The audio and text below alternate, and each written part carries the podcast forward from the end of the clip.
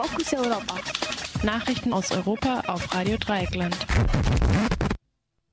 Ägypten. Interimspräsident will baldige Neuwahlen. Muslimbrüder rufen zum Aufstand auf.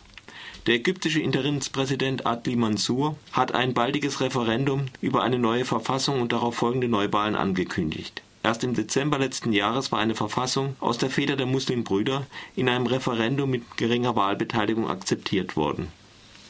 Kurz vor Adlis Ankündigung hatte gestern der parteipolitische Arm der Muslimbrüder, die Partei für Freiheit und Gerechtigkeit FJP, ihre Anhänger zu einem Aufstand gegen diejenigen aufgerufen, die versuchten, die Revolution mit Panzern zu stehlen. Bisher hatten die Muslimbrüder nur zu friedlichen Protesten aufgerufen. Sie bestehen auf der Rückkehr des vom Militär gestürzten Präsidenten Mohammed Morsi, den Wendepunkt brachte ein Vorfall am Montag, bei dem 51 Demonstranten erschossen wurden. Laut den Muslimbrüdern hatten sie lediglich einen Sitzstreik durchgeführt. Das Militär behauptet, es habe eine bewaffnete Provokation gegeben. Als Reaktion auf das Massaker weigert sich nun auch die salafistische Nur-Partei, an Verhandlungen über eine Übergangsregierung teilzunehmen. Der Interimspräsident Adli Mansour hat eine Untersuchung des Massakers angeordnet. Gerüchte um baldigen Rücktritt des luxemburgischen Premierministers Jean-Claude Junckers.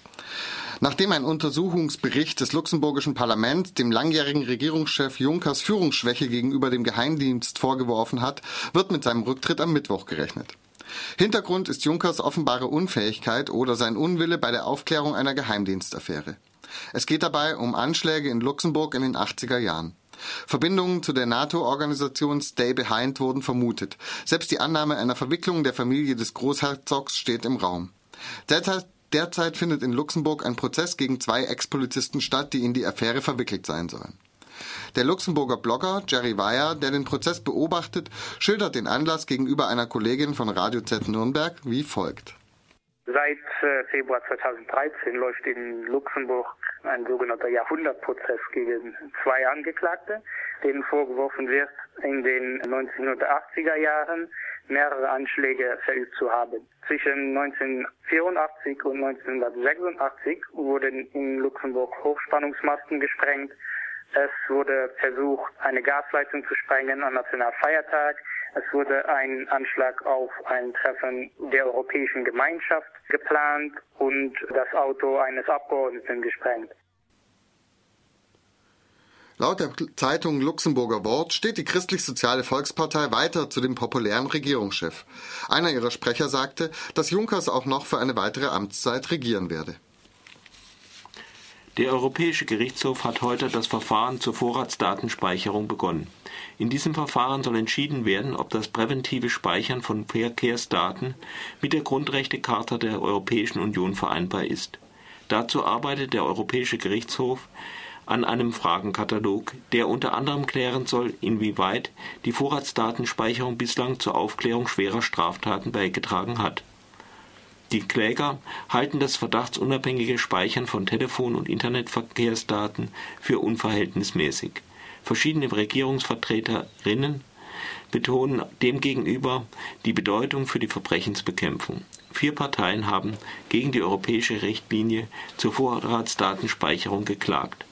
Der Arbeitskreis Vorratsdatenspeicherung Österreich, die Regierung des Bundeslandes Kärnten, eine Einzelperson aus Österreich und die Initiative Digital Rights Ireland.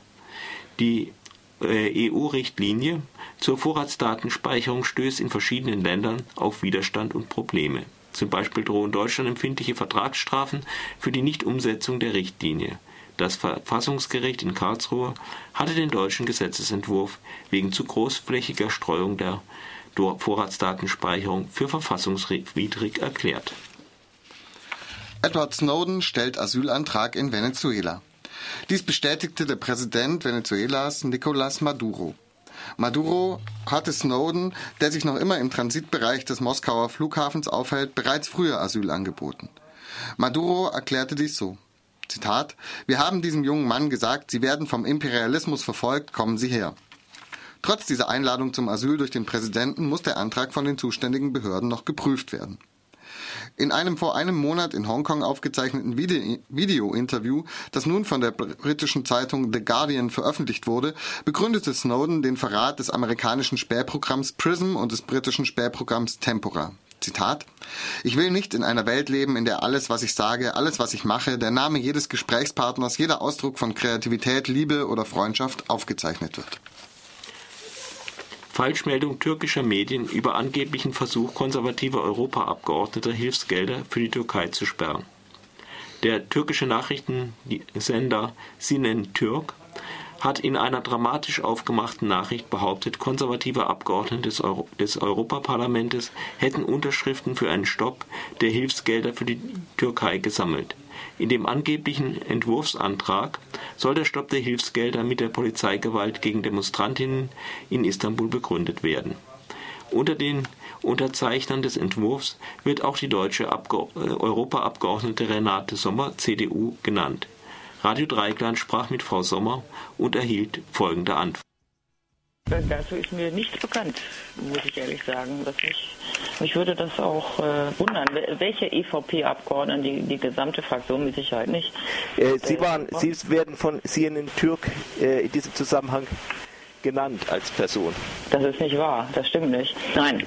Also wir haben noch mal, äh, ich habe mein Büro rumhören lassen, also es ist nichts bekannt in der Richtung und ich habe das auch nicht gefordert, das stimmt nicht. Das ist eine der üblichen Kampagnen in der, in der Presse wahrscheinlich hier in der Türkei. Also ich kann ja nochmal bei der CSU nachfragen, aber ich glaube nicht, da hätte ich was von gehört.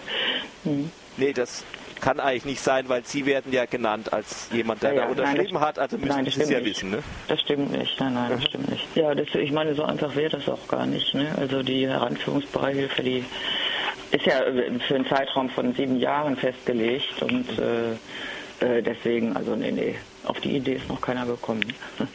Rund um die Proteste gab es in den letzten Tagen verschiedene Falschmeldungen, insbesondere anonym im Internet in der Türkei. Das waren die Fokus Europa Nachrichten vom 9. Juli 2013.